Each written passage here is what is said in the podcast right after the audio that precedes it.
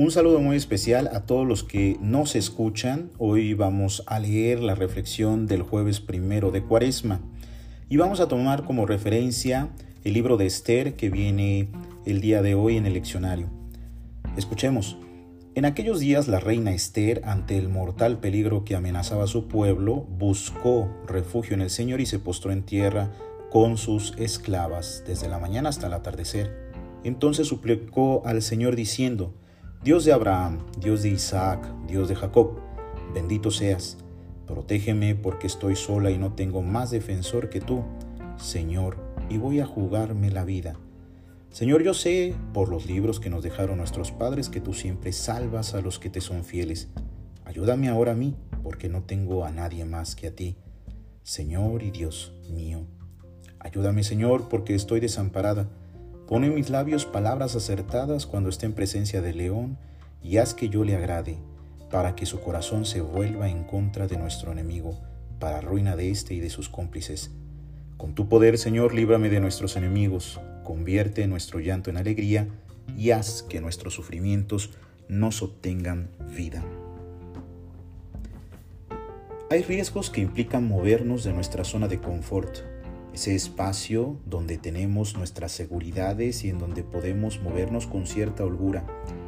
No es tan mal sentirse seguro y contar con esta ventaja, el problema radica en querer mantener a toda costa este espacio, cueste lo que cueste, incluso pasando por encima de otros o ignorando la realidad.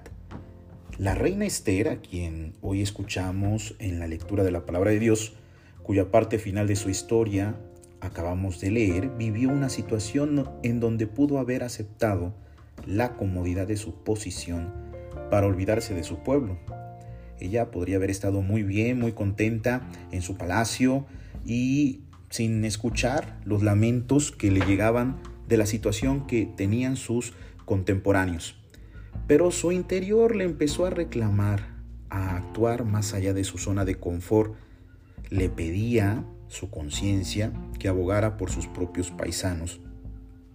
Se atrevió y corrió el riesgo, sabiendo incluso que podía morir y por eso se acerca al rey y pide por los suyos, pero sabía que no podía hacerlo sola y recordó entonces que era indispensable ponerlo todo en manos de Dios.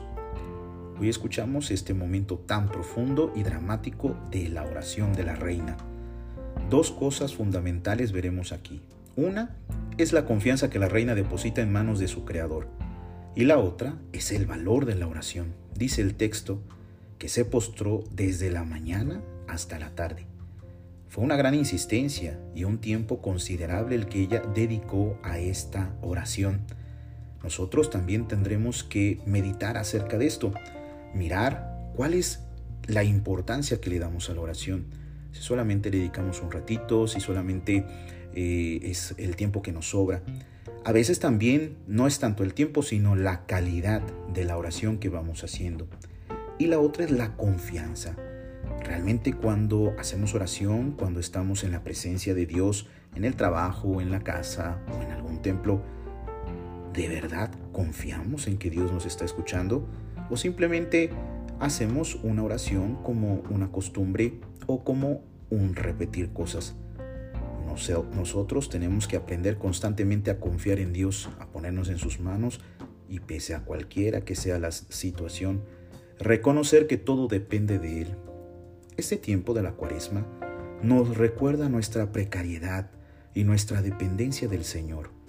Es un tiempo favorable para encontrar la posibilidad de pedir que nos libre de los enemigos. Los enemigos a veces somos nosotros mismos. Principal enemigo que tenemos que vencer es el pecado, ese que destruye e impide que el plan de Dios se realiza y que evita que alcancemos la felicidad. Este día dile al Señor, estoy en tus manos y confía.